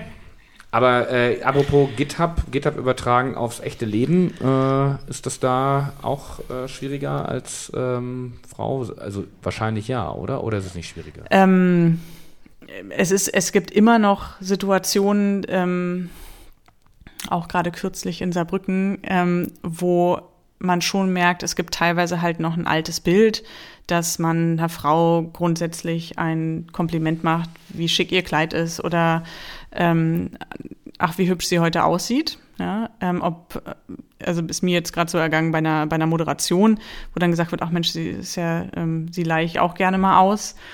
Ähm, wo ich dann so, sagen würde. So ein Fernseher oder sowas, ne? Ja, wo man, wo man aber, was das Positive an dieser Situation war, ist, dass dass durchaus sozusagen die Reaktion im Publikum hat man schon gemerkt, dass alle für so einen kurzen Moment versteinert waren, weil alle gemerkt haben, das ist heutzutage nicht mehr, das kann man einfach nicht mehr machen. Ne? Ja, das ja. Ist, es geht heutzutage nicht mehr. Und ähm, ja, da, da muss man halt so ein bisschen irgendwie gucken, wie geht man mit so einer Situation um. Äh, die sind dann irgendwie nicht angenehm und auch nicht schön, aber es ist jetzt auch nicht so, dass ich da traurig zu Hause sitze, sondern eher denke, okay, puh, wir haben halt doch noch an einigen Stellen so ein bisschen was vor uns, dass eine Frau irgendwie auch attraktiv aussehen kann und durchaus auch ein Kleid anziehen kann und auch hohe Absätze tragen kann. Äh, muss man sich zum Beispiel nur unsere ähm, Staatssekretärin im äh, Bundesverkehrsministerium angucken und sehen, dass da halt trotzdem auch wirklich sehr viel ähm, Intelligenz und, und, und Wissen und ähm, ja, gute Gedanken hinter sein können und dass es nicht alleine, nur um Aussehen geht. Ja, alleine, dass man Diskussion führen muss oder, oder dass man jetzt, dass wir jetzt eigentlich darüber reden, oder ob du, oder dass du es sagst oder jemand dich anspricht darauf, was du eigentlich trägst oder ob du hohe Schuhe, niedrige Schuhe trägst, ist doch scheißegal. Ja, es ist ganz interessant. Also ich, weil ich denke, ich denke dann auch, ne, ich ziehe an, wo ich irgendwie zu Lust habe und wo ich der Meinung bin, ich fühle mich da wohl mit und was auch der Situation angemessen ist. Und ich habe aber auch schon Situationen gehabt, wo dann gesagt wurde, ah ja, das hatte ich auch und ich bin dann dazu übergegangen, doch zum hochgeschlossenen Hosenanzug. Wo ich aber gesagt, das da habe ich ja, eigentlich nicht sein, oder? Nee, ich habe auch gesagt, ich habe da, ich habe da gar keine Lust zu, einen hochgeschlossenen ja. Hosenanzug anzuziehen. Äh, und die Leute, die mich, die mich kennen, auch wenn man mich jetzt selber im Podcast nicht sieht, wissen ja, dass ich sicher nicht Wir der Vamp Foto auf die Webseite bin, stellen. der ähm, ja, also der sozusagen ähm, den größten Ausschnitt und weiß ich nicht was trägt, sondern ich glaube, ich ziehe mich durchaus irgendwie ja, normal, attraktiv, aber nicht irgendwie wahnsinnig aufreizend, wie man abends vielleicht in die Disco gehen würde an. Ähm, ist ja auch die ne, generell bei Frauen nicht nur positive Sachen werden ja immer hervorgehoben am Äußeren, sondern auch negative Sachen. Und das ja, ja. ist bei Männern ja wesentlich weniger der Fall. Äh, ich meine, wie viele ältere Herren haben dicke Bäuche und da und platzt fast der Knopf ab Schönes oder ja, ja, genau. schön noch die Achselhaare sieht. Genau, so. solche Geschichten. Oder letztens habe ich gesehen im Fernsehen, da musste ich aber auch sagen, weil das war auch schon so ein bisschen seltsam. Da war so ein Professor, irgendwie, weiß nicht, ARD, ZDF, ich weiß auch gar nicht mehr, wer das war, ist ja auch wurscht. Naja, auf jeden Fall hatte der so viel Zahnstein in der Unterzahnreihe Reihe, dass ich auch dachte so, Jesus, wenn du ins Fernsehen gehst, irgendwie so ein bisschen so, das war dann schon so hart grenzwertig so an der, an der Körperpflege. Aber bei Frauen wird ja extremst jeglicher Furz, sei es positiv, negativ, alles auf den Diskutier-, Seziertisch gepackt und dann wird da drüber gerödelt und ausgediskutiert und das ist bei Männern halt einfach nicht so. Aber äh, du hast eben vorhin äh, auch im Vorgespräch und du bist ja eigentlich eine davon. Äh, von Vorgespräch hört sich so an, als ob wir das ja die ganze Zeit. Ja, wir haben eine Pizza gegessen, das haben wir gemacht. ja, stimmt. Wir haben, haben uns War sehr lecker. Cola und haben eine Pizza gegessen. Wollten nicht so reinschmatzen und schlürfen. Genau. Ja, äh, obwohl, ich meine, so andere Podcasts machen das auch, die schmatzen auch rein. Das kommt bei manchen noch ganz gut an, angeblich. Ähm, aber ähm, du hast gesprochen von Role Models und von mhm. dieser, äh, ist das ein Verein oder eine Gruppe, die sich trifft und äh, was auch immer. Äh, du bist ja eigentlich ein Role Model. Du bist äh, äh, Geschäftsführerin eines Vereins, der ähm, in den letzten Jahren sich, glaube ich, gerade in der digitalpolitischen Szene guten Namen gemacht hat oder sich gut positioniert hat. Wie wichtig ähm, oder fühlst du dann auch so eine gewisse, fühlst du dich als Role Model oder fühlst du, wie wichtig ist dass, dass du da sitzt oder generell dass da jemand, dass da Frauen wirklich auch auf dem Panel sitzen. Also ist es so, gibt, es gibt ja immer noch Leute, die meinen, wir müssen das, äh, es ist völlig in Ordnung, wenn da 20 Männer sitzen vorne. Ähm, das wäre auch schön für die Diskussionskultur. Ähm, ist das so oder äh, macht Role Model schon irgendwie Sinn? Also ich habe sicher nie irgendwie als Ziel gehabt zu sagen, so und äh, mein Ziel ist jetzt Role Model zu werden und äh, da, da setze ich jetzt alles ran. Ich glaube, das ist halt ein, ein Stück weit jetzt irgendwie so gekommen und ich glaube, das habe ich eben auch so gesagt, ich glaube schon, dass es wichtig ist, auch wenn man jetzt in, in zum Beispiel in der Digitalbranche als Frau ist und auch ähm, irgendwas Interessantes zu sagen hat, dann sollte man auch den Mut haben, in die erste Reihe zu treten und nicht immer in der zweiten zu stehen, ähm, um einfach auch ja, zu zeigen, dass es halt völlig normal ist. Es ist ja nicht ja. jetzt irgendwas was besonders Tolles oder Herausragendes, was ich da mache, sondern ich mache jeden Tag meinen Job. Ich habe ein super cooles Team, ähm, ohne dass ich das auch alles so nicht machen könnte. Ähm, was ich aber schön finde an dem Ansatz, ähm, also was, was ich vorhin erzählt hatte, war ähm, von äh, Isa Sonnenfeld ähm, eine Initiative Role Models, ähm, wo ich es leider noch nicht geschafft habe hinzugehen, aber ich will da unbedingt jetzt äh, bald mal nach der Sommerpause oder nach der Sommerpause hatte ich mir vorgenommen hinzugehen. Jetzt haben wir auch schon fast wieder Weihnachten, also bin dann bald da. Ähm, Vorsatz aber ich glaube, der, Jahr. es ist halt für mich ist es ein sehr sehr angenehmer Ansatz, im, im, weil ich das Gefühl habe, dass es ein Frauennetzwerk ist, was nicht so sehr sagt, wir sind die Opfer, sondern einfach sagt so, hey, wir, wir müssen halt natürlich irgendwie auch vorne stehen und zeigen, dass es völlig normal ist, ähm, in Führungspositionen zu sein, äh, tolle kreative Ideen zu haben. Ähm, genauso, ja, genauso wie, wie die Männerwelt das kann. Also ihr merkt das sozusagen in, in meinem Reden, dass ich es mal total schwierig finde, ja, von, von den Männern und den Frauen zu sprechen. Ja, ich finde es eigentlich auch ähm, genauso, ja. Ah, und es ist halt, es ist aber, glaube ich, wie gesagt, es ist eine Transformationsphase und es wird hoffentlich, äh, wenn wir ähm, hier alle irgendwann mit unseren Kindern sitzen, die hier rumspielen, dann werden wir hoffentlich nicht mehr über das Thema reden müssen. Aber aktuell ist es natürlich noch irgendwie so ein bisschen so, dass es, ähm, wie du auch äh, sagtest, in manchen Branchen ist es halt noch nicht so selbstverständlich und auch in unserer Digitalbranche haben wir ja immer noch ein bisschen was zu tun, auch wenn alles sehr viel positiver ist und vieles erkannt wird und halt auch der, der Mund aufgemacht wird. Ne? Wir hatten beim, beim IT-Gipfel jetzt den Wirtschaftsminister, der dann irgendwie nach einer halben Stunde sich fast weigern wollte, irgendwie jetzt noch was auf dem Panel zu sagen, wenn jetzt nicht endlich irgendwie auch mal die Frauen auf dem Panel ähm, was sagen dürfen, weil er selber gespürt hat, das ist ja passt nicht, ja, oder das ist, wirkt irgendwie seltsam heutzutage.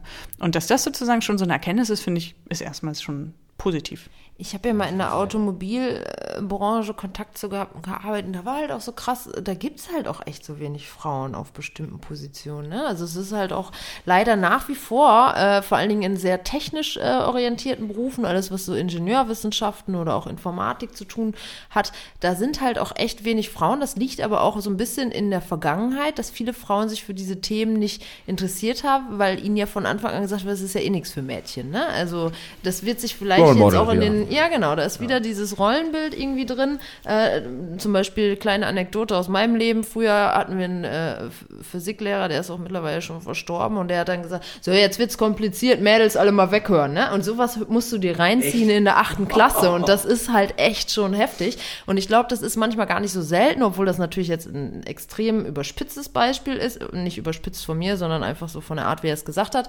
Ähm, aber dass das halt auch immer noch nach wie vor so ein bisschen nachwirkt wirkt. Und ich hoffe, dass es halt dadurch anders wird, dass jetzt auch schon in der Schule dann eher eine Gleichstellung ist und dem Verständnis der Lehrer, weil die mittlerweile jünger sind, weil die anders sozialisiert worden sind. Das ist ja auch echt so ein riesen Rattenschwanz. Deswegen, ja, klar, wir sind in einer Transformationsphase und irgendwann wird die hoffentlich abgeschlossen sein und da hängen halt so viele Sachen dran, warum auch manchmal einfach dann keine Frauen auf dem Panel sind, die man vielleicht auch ähm, zwangsläufig auch in der Vergangenheit irgendwie zu erklären versucht? Also ich, ich sitze ja auf beiden Seiten. Also wir veranstalten mhm. ja auch ähm, viele, viele Events, wo wir, wo wir Panels besetzen und Co.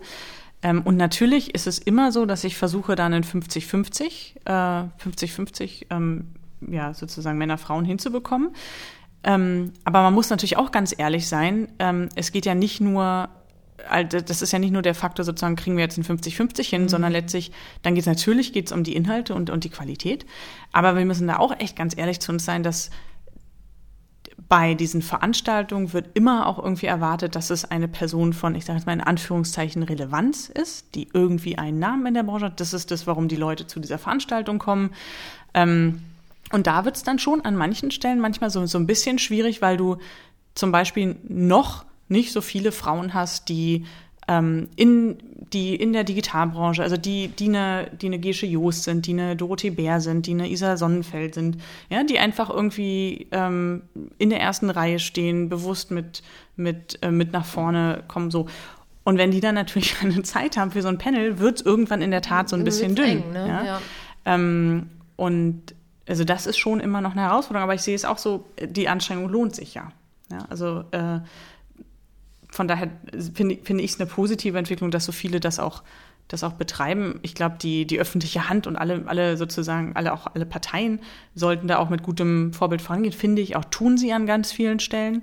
Ähm, also ich glaube, bei, bei vielen Wirtschaftspanels, so wie du das jetzt äh, auch beschrieben hattest, ist es vielleicht noch nicht so, so durchgedrungen, aber zum Beispiel in der Politik würde ich sagen, ist ja dieses ähm, Thema Mann, Frau, Mann, Frau, zum Beispiel bei der Listenaufstellung und Co. ist ja mittlerweile völlig selbstverständlich an vielen äh, Stellen, nicht in oder? jeder Partei, ne? Das ist ja nicht bei jeder Partei so, dass die Mann, Frau, Mann, Frau machen. Welche machen das denn? Du kennst dich da besser aus. Ich weiß, dass es machen auch, also ich weiß, dass zum Beispiel in der SPD das gemacht wird. Ich weiß nicht, ob das. Ich dachte, die Grünen machen ist. das auch. Die Grünen machen das auf jeden Fall auch. Ich glaube, bei den Linken ist es ähnlich. Ähm, ich glaube nicht, dass die Konservativen das so machen. Also, liebe CDU oder CSU-Hörerinnen und Hörer, bitte korrigiert, äh, korrigiert, uns, aber ich glaube nicht, dass sie das machen. Hm. Und auch bei der SPD ist es auch ja nicht, glaube ich, bei der Mandatsaufstellung nicht äh, festgeschrieben. Also, da wird da manchmal gesagt, ja, wir haben gerade keine Frau, gute Frau gefunden, deswegen haben wir hier unseren Bezirk von den vier Plätzen vier an Männern vergeben. Gibt, ist auch schon vorgekommen. Ähm, ja, aber was ich jetzt auch eigentlich machen will, was mich jetzt eigentlich so ein bisschen wieder ärgert auch, wir reden darüber und das ist auch super spannend, aber ich glaube, Katja, den nächsten männlichen Gast, den wir hier haben, da müssen wir eigentlich auch mal darüber reden, weil ich finde, man hat dann, äh, also wir haben uns zum Beispiel hier vorgenommen für unseren Podcast, ähm, wir versuchen das auch einigermaßen einzuhalten, immer abwechselnd Mann, Frau als Gast äh, zu haben. Äh, aber eigentlich muss man auch mal mehr eigentlich über dieses Thema mit Männern sprechen und äh, eben nicht immer nur äh, mit Frauen, wenn man sie da hat. Ähm, also das so als Notizzettel für uns, äh, für den nächsten, für den nächsten Gast. Ähm, aber siehst du denn zum Beispiel, du, du hast jetzt gerade eben äh, deinen ehemaligen Physiklehrer äh, äh, erwähnt, ähm, der da mit einem tollen Statement nach vorne geprescht ist. Ähm, siehst du denn eigentlich gerade bei Thema das Bildung zurückzukommen, ähm, macht ihr, untersucht ihr das eigentlich dann auch schon in der in dem Bildungsbereich, ob es da irgendwie äh, geschlechtsunterschiedliche Fragen der Digitalisierung gibt oder eher eher nicht so? Ist das jetzt nicht unbedingt euer? Äh, wir haben es in der, in der Studie jetzt nicht drin. Ich finde es einen ganz interessanten Aspekt, den du gerade anführst. Ähm, ich muss mal horchen, ob unsere Zahlenbasis das hergibt. Also ich glaube, ausgewertet haben wir es noch nicht, aber es wäre mal interessant zu schauen, ob es da einen Unterschied gibt ähm, schon, schon in den jungen Jahren. Vermutlich gibt es ähm, dazu bereits Studien. Eigentlich ist der ganze Bildungsbereich ja schon recht gut äh, durch Studien abgedeckt. Ähm, in meiner, ich, also ich glaube, oft sind es auch so Kleinigkeiten. Ich weiß noch, dass ich in der, in der Grundschule mich immer total unfair behandelt gefühlt habe. Ich war halt auch, muss man, denkt man jetzt eventuell nicht, aber ich war schon so ein kleiner Tomboy, ja, irgendwie. Das hast Kleider, du bei unserem ersten Treffen Kleider habe ich gehasst ja. wie die Pest und äh, äh, habe immer nur Hosen angezogen und ähm, wollte Fußball spielen und auf Bäume klettern. Und ich weiß noch, dass ich das immer total unfair fand, wenn irgendwie, weiß ich nicht, ein Tisch von A nach B getragen werden musste. Und dann kam der Lehrer rein und sagte, ich brauche jetzt mal zwei starke Jungs, die den Tisch tragen. Und ich dachte mal so, hey, ich bin viel stärker als die ganzen anderen Jungs in der Klasse. Also nicht anderen Jungs, sondern die Jungs in der Klasse. Ähm, also ich glaube schon, dass ganz vieles, dass ganz vieles, ähm, ja, so, so, so unterbewusst auch gesellschaftlich mitgegeben wird. Ne? Und ich hatte halt in der Tat so jetzt das große Glück, dass meine Eltern da halt völlig tiefenentspannt waren und mein Vater mit mir gewerkelt hat. Und ähm, ich hatte gerade heute wieder die Situation, ich habe halt in der, in, der, in der Geschäftsstelle noch was angebaut, so im Feierabend. Und äh, dann kam einer aus dem, aus dem Nachbarbüro und ähm, meinte halt so, oh wow, aber dass Frauen jetzt hier irgendwie mit dem Hammer und weiß ich nicht was oh, umgehen können. Ja, okay. ja. Und für mich ist, Kopf gehauen? Ja, Nein, nee, er meinte das auch überhaupt nicht böse, aber es ist halt so das, was so gesellschaftlich, ne? Das, ja, das, Handwerkliche macht der Mann im Haushalt und die Frau kocht im Haushalt und ähm, ja, dass ich, ich finde, bin da meinen Eltern sehr dankbar, dass ich mein, und mein Papa, dass er mir das alles beigebracht hat, dass ich irgendwie einen Dübel halbwegs vernünftig in die Wand kriege und auch eine Lampe vernünftig anbringen kann äh, und nicht sagen muss, oh, da ist Strom und da ist eine Lüsterklemme, was mache ich denn jetzt? Ja. Aber das ist, ich meine, nicht jeder kriegt vom, vom, vom Elternhaus irgendwie so mit. So, also da finde ich dann so äh, erschreckend, weil ich habe äh, das genauso erlebt. Ich habe mit meinem Vater früher sehr viel gemacht. Wir, der hat mir eine Angel gebaut. Ich bin immer im Wald rumgekrochen und wir haben auf dem Spielplatz ähm, irgendwie auch nur gekickt und so. Das war halt auch eher so mein Thema. Und dann war ich in der WG und da war da so ein Mädel aus besserem Hause und ich habe immer gekocht und dann meinte sie, sehr, was machst du denn da ähm, hier für ein Essen und so? Ja, das ist das und das Rezept. Mein Vater kocht zu Hause mehr als meine Mutter. Das ist so ein bisschen äh, andersrum, also nicht das natürliche Rollenverständnis Missverständnis und dann sagt die zu mir, ja, bei euch läuft ja eh einiges verkehrt zu Hause. Und da, wo ich mir dann halt irgendwie so denke, so, okay, alles klar, ne? Das, das fand sie total absurd, irgendwie, als ich erzählt habe, dass mein Vater halt eher so der kreative Typ ist und so ein bisschen der ähm, äh, ruhigere Part und irgendwie auch so kocht und auch putzt und so, fand die völlig irre, aber die war noch jünger als ich, glaube, die so Jahrgang 87 oder so, wo man dann nochmal sieht, wie das durch Familie halt einfach weitergegeben wird. Ne? Das ist halt echt äh, interessant. Ich fand das irgendwie schrill, dass, dass mein Vater kocht und ja. Ja, und ich hatte halt das Glück, was, was du meintest mit Role Models. Meine Mutter war halt immer irgendwie eine, eine total starke Persönlichkeit, ähm, hat ähm, also wahnsinnig selbstständig ähm, Karriere gemacht, trotzdem irgendwie super Mutter gewesen ne? und irgendwie auch sehr weiblich und also war halt irgendwie auch ein tolles Vorbild für mich. So und ähm, ich glaube halt, dass das wird sich so ein, so ein Stück weit in, hoffentlich in, in Gesellschaft durchsetzen, dass es ganz viele verschiedene Familienbilder gibt und mhm. die Frage ist halt auch immer, wie das auch ein bisschen in Medien auch dargestellt wird, ne? Also generell, also nicht nur in Gesellschaft, in Medien dargestellt wird. Ähm, da muss man halt auch jetzt irgendwie mal gucken, äh, bist du eigentlich ein, jetzt gehe ich mal was völlig anderes, bist du ein Seriengucker oder eine Serienguckerin, besser gesagt? Ähm, ich habe gerade eine neue Serie angefangen äh, Designated Survivor mit Kiefer Sutherland. Wo äh, guckst du die? Also wo, äh, wo Netflix. Auf Netflix. Äh, ja, die ist auch noch gar nicht lange draußen und jetzt äh, ist es ganz grauenvoll, weil die einen so auf die Folter spannen, weil die jeden Sonntag die neue Folge veröffentlichen. Ähm, ah. Wie ist denn das Rollenbild da? Vielleicht mal, um direkt beim Thema zu bleiben. Gibt es da überhaupt ein Rollenbild? Das Rollenbild. Ähm, hm, also ich habe erst, glaube ich, drei, drei oder vier Folgen habe ich erst gesehen.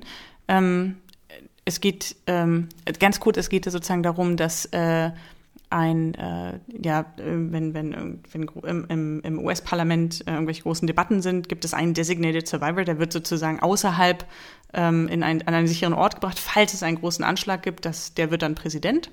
So, dann gab es diesen großen Anschlag, Kiefer Sutherland wird, äh, wird, wird äh, dann Präsident. Äh, also es ist ein Mann, der Präsident wird. Es ist dann auch noch eine zweite, ich darf jetzt nicht zu viel verraten, aber es gibt noch eine zweite Frau, die auch äh, überlebt hat und die ihm sozusagen diesen Platz streitig machen will.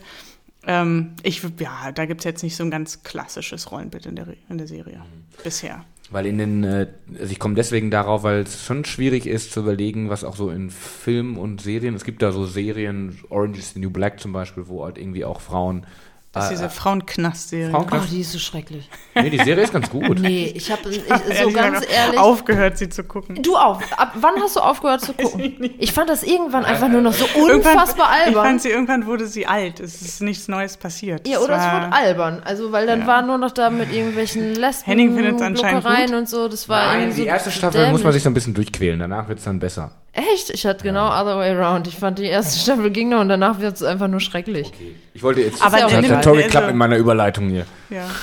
Okay, äh. dann spulen wir einmal zurück. So, jetzt naja. macht die Überleitung. Okay, fällt euch eine Serie ein, die euch in einem, in einem Rollenkonzept, äh, wo ihr ein, ein positives Rollenbild findet? Mm. Oh. Das ist nämlich schwierig, weil nämlich ich wollte deswegen Orange is the New Black nehmen, weil ich die, die Serie deswegen ganz gut finde, weil sie nämlich äh, mal abgesehen von den vielen anderen Serien ähm, ein, also viele Frauen zeigt. Und es ist auch ein Frauenknast. Ja, das ist wie der Frauenknast früher auf RTL. Mit Walter. ja, okay. Nur um dir zu erläutern, warum da so viele Frauen zu sehen sind.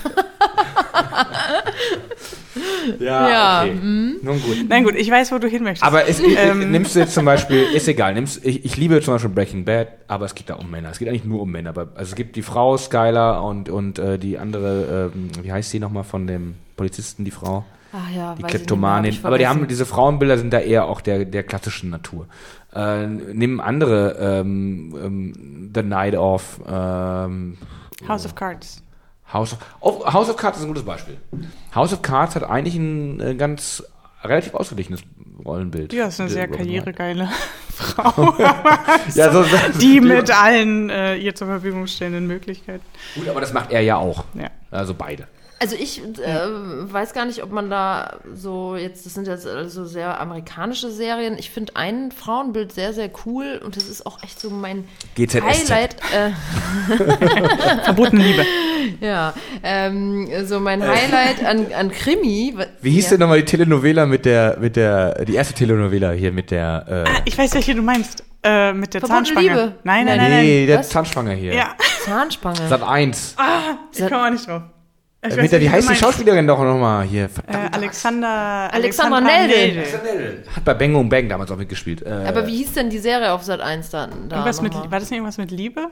Ich google das mal jetzt gerade. Ja. Äh, äh, sprecht immer, du wolltest was sagen, sorry. Genau, ich wollte sagen, tolle, tolle Frau ist äh, Kommissarin Lund. Das lief mal auf ARD, ZDF, das ist eine Krimiserie. Und die, ja, die kam immer nach dem Tatort. wieso lachst du jetzt? Ja, weiß ich, hört sich schon einfach kacke an. Ey, du, du bist so doof. Hört nicht auf den, der redet Quatsch. Das Doch, ist die kam echt nach ein dem super. Das ist ein, hast du die gesehen? Ja, die kam nach dem Tatort. Die war geil, oder? Also die Serie war geil und die Frau ist auch geil, weil die ist halt einfach so, so die Anti-Frau. Die so dieses, die verkörpert so richtig die Anti-Klischee-Frau und das fand ich irgendwie sehr angenehm zu sehen. Die ist halt sehr erfolgreich und vernachlässigt ihren Sohn und macht all das, was Männer so oft äh, machen und äh, das fand ich eigentlich ganz a- interessant mal, dass das nicht so ein, so ein Sie ist verliebt in. Berlin. Aber Verliebt ich in sagte Berlin. irgendwas mit Liebe. Verliebt in Berlin mit Alexander Nelden, ich, wie, ja? Lisa Plenske. Lisa Plenske oder so, bei Verliebt in Berlin. Ja. Gut, ich versuche das wieder auf ein sachliches Niveau zu bringen. Ähm, ja, aber also wenn du, wenn du wenn du jetzt versuchst, in, den, in die, in die TV-Richtung zu gehen, ähm, finde ich schon, dass wir mit äh, zum Beispiel Ilna ähm, als, als Polit-Talkshow haben wir ja schon Frauen, die ähm, Ja, die Frauen moderieren das. Guck dir mal, guck dir ja, mal gut, die aber Panels da, an. ja, aber da muss man jetzt schon nochmal einen Unterschied machen. Ähm, das ist wirklich eine sehr anspruchsvolle inhaltliche Moderation. Da geht es nicht darum zu sagen, hallo und es ist schön, dass Sie da sind und jetzt stelle ich Ihnen den Redner vor und ich selber sage nichts, sondern da geht es ja wirklich darum, ein Gespräch zu führen. Da würde ich jetzt schon nochmal differenzieren. Ist dir bei äh, Ilna mal aufgefallen, dass die eigentlich, äh, was das nervt mich bei der ein bisschen, die führt immer die Sätze zu Ende der Gäste, um das, äh, um das Wort an sich zu reißen. Vielleicht auch. Ist wenn- doch eine geschickte ist eine, Moderationstechnik. ist eine geschickte Moderationstechnik. äh, aber ja, du hast recht. Das ist, macht eigentlich fast nur Frauen. Es gibt da gar keinen Mann mehr, oder? Maischberger, Illner, Will, Jauch ist ja wieder abgetaucht. Jauch ne? ist äh, aber hart aber, hart aber fair. Plasberg. Ja, Plasberg Plasberg. noch. Oh ja, das ist auch echt schwierig. Da ist übrigens immer ein sehr durchmischtes Publikum, ne? Also ist mir jetzt aufgefallen. Ich finde, da sind es immer relativ viele Frauen. Ja, weiß ich nicht. Ich gucke das regelmäßig. Ähm, Echt? Ja, ich gucke es ab. Also, wenn ich zu Hause bin, ich stelle jetzt nicht den Wecker danach, aber Naja, so hat jeder seinen eigenen Fetisch. äh, aber ähm, nun Henning, gut. Henning guckt heute Abend verliebt in Berlin. Genau. Noch die letzten Ich guck, du möchtest noch ein bisschen Wein Staffeln. haben? Ja, bitte. Ja, der ist leer. Nee, da ist noch nee, ein ist noch Letz- was. die letzte ich habe noch einen noch Anstandsrest gelassen. So, jetzt versuchen wir mal wieder noch den hermeneutischen Zirkel zu schließen ähm, und nochmal ganz kurz vielleicht an dich äh, die Frage zu stellen, was glaubst du denn bei der Bildung, nehmen wir da mal alles, was wir jetzt besprochen haben, mit rein, also Thema Digitalisierung und Thema ähm, Gleichstellung und auch äh, Frauenförderung und was auch immer. Also wie sieht es für dich die optimale Bildung aus, um ein tolles Gesellschaftsbild im Jahre 2020, 20, nee, 2020 ist knapp, aber 2050 vielleicht hinzubekommen? 2050. Ja, weil dann sind die Kinder groß. Das Nein, ist also- für meine Kinder dann schon Hopfen und Malz. Einfacher, einfacher gefragt, was muss, was muss deiner Meinung nach passieren äh, in der digitalen Bildung? Oder in der Bildung generell? Ja, also die Frage ist sehr groß und die Antwort sehr schwer. Aber ich glaube, was ich mir wünschen würde, ist, dass wir die Chancen, die ich zumindest sehe, und das, da geht es mir nicht darum, jetzt einfach nur Digitalisierung als Allheilmittel zu sehen, sondern den Zugang zu Wissen, den, den Zugang, Dinge kritisch hinter, zu, zu hinterfragen, Inhalte vielleicht anders aufzubereiten, sich zu erschließen, andere Analyseverfahren. Ja? Also kann man ja an ganz viele Dinge denken.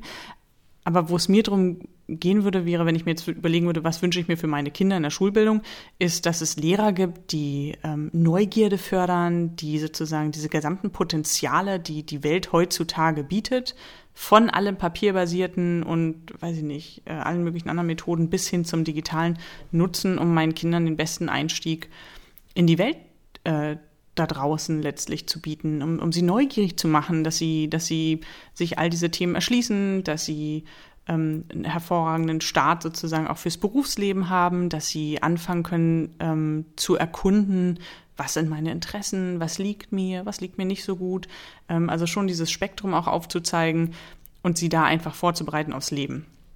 Und ich glaube, dass dafür, dafür müssen natürlich Lehrer letztlich auch vorbereitet werden. Ähm, und dafür müssen Lehrer auch ausgebildet werden, ähm, in dieser digitalen Welt sich bewegen zu können, weil wir alle wissen irgendwie aus diversen Studien und Co. Es kommt halt nicht von alleine.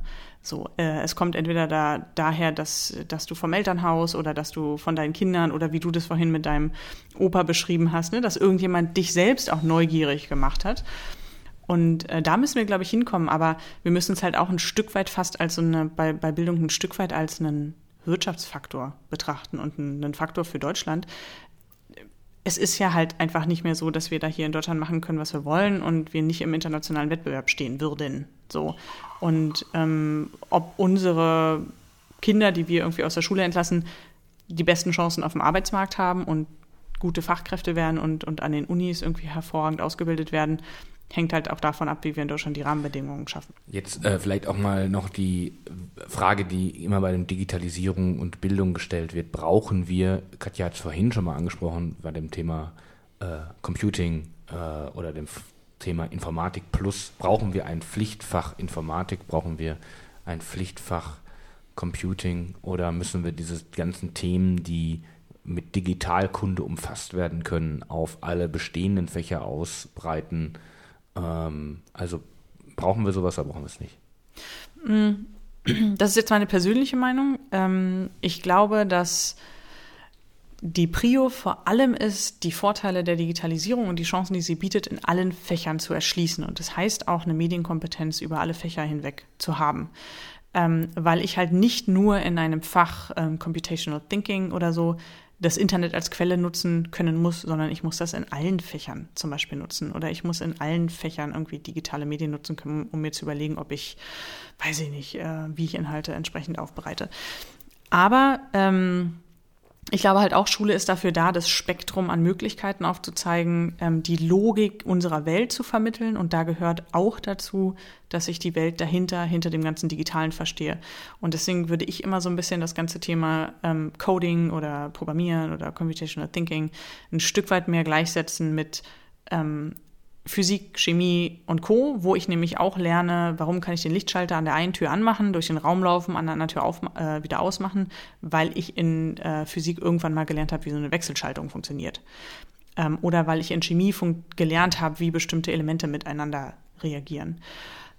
Ob man das jetzt sozusagen ähm, von der ersten bis zur zwölften Klasse braucht, sei dahingestellt, aber man sollte die Möglichkeit bieten, ähm, alle Kinder sollten diese Grundlogiken lernen einmal und sie sollten vor allem dann die Chance haben, wenn sie merken, hey, ich bin voll des Physikass oder hey, Chemie ist genau mein Ding oder hey, Computational Thinking und Coding ist genau mein Ding, sollten sie die Möglichkeit haben, das zu vertiefen. Das heißt, nicht alle, also nicht alle Kinder werden die Schule verlassen und werden die krassen Hacker werden, ja. aber einige. Wie auch nicht alle Physiker ja? und Chemiker genau, werden. Genau, aber, aber einige. Äh, heißt das, Lena, dass du sagst, wir brauchen kein Fach dafür? Habe ich das jetzt richtig verstanden? Sondern man hat das interdisziplinär irgendwo verankert über die Fächer hinweg, weil du wärst, würdest doch sagen, es wäre schon sinnig, dass wir ein Fach haben und was naja, verpflichtend also ist, oder? Ich, ich, ich, war da, ich war früher ein ganz doller Verfechter dieses äh, Faches.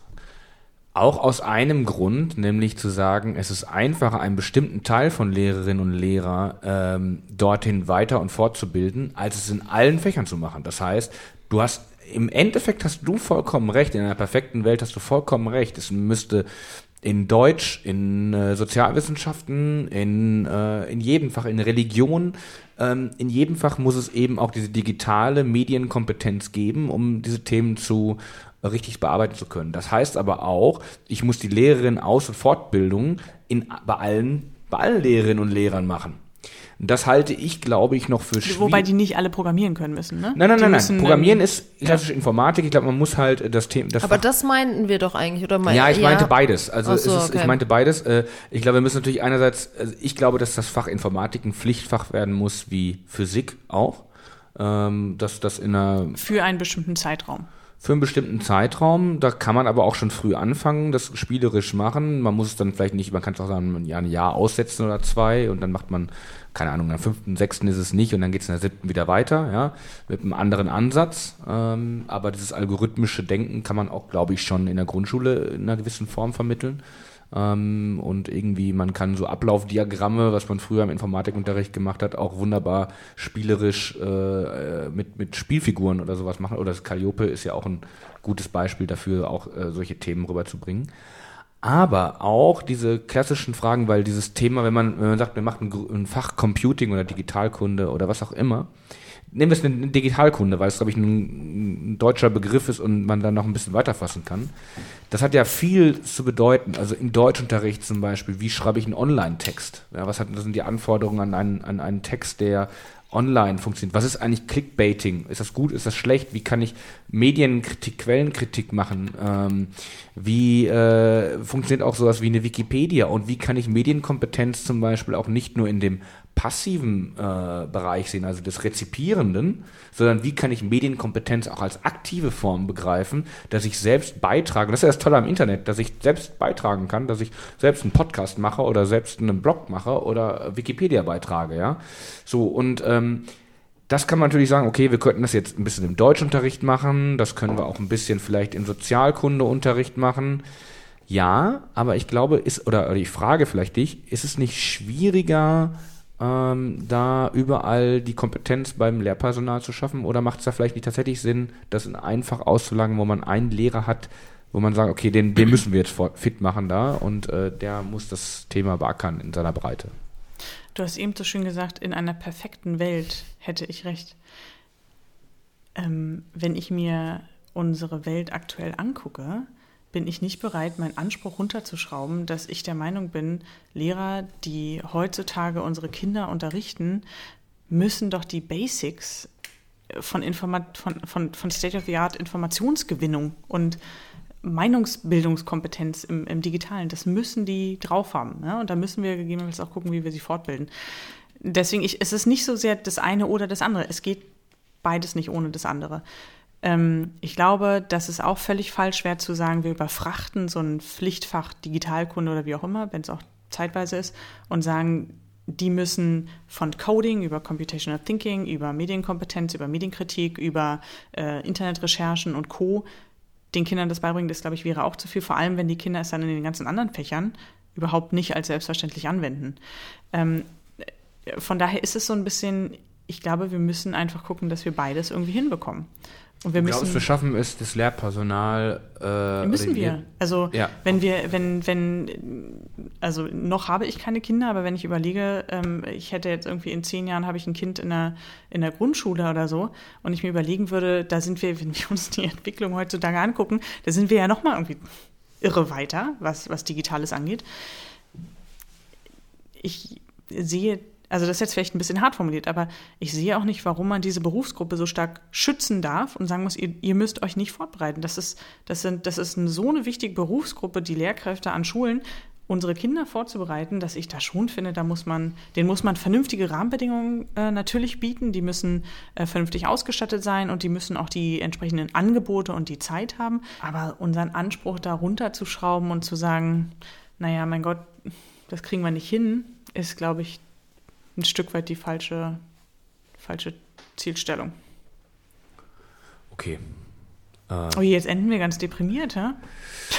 Nein, wir enden nicht deprimiert. Jetzt liegt nämlich in deiner Hand, weil äh, wir, aber es ist. Äh, Sagt er und zeigt auf das übrig gebliebene Stück Pizza. Nee, ich zeige auf ein Stück Pizza, ich, ich zeige darauf, was du da hingeschrieben hast. Also Okay, und zwar, äh, genau, wir müssen nicht deprimiert ändern. Ich glaube, das Thema äh, digitale Bildung wird uns äh, so oder so. Nein, wir haben ja auch viele, viele, viele schlaue Köpfe in unserem Land, die das Thema vorantreiben. Von daher. Und es gibt tatsächlich auch wirklich viele Lehrerinnen und Lehrer, die das äh, sehr engagiert machen. Ich bin halt nur skeptisch, wenn man halt 100 Prozent äh, der Lehrerschaft sieht, ähm, mit allen Themenbereichen, die es umfasst und mit allen Fächern, die alle wirklich äh, digital fit zu machen, halte ich einfach für schwieriger, als wenn man es nur auf ein gewisses Spektrum an Lehrerinnen und Lehrern macht. Ich glaube, es ist halt einfach von der Umsetzung einfacher.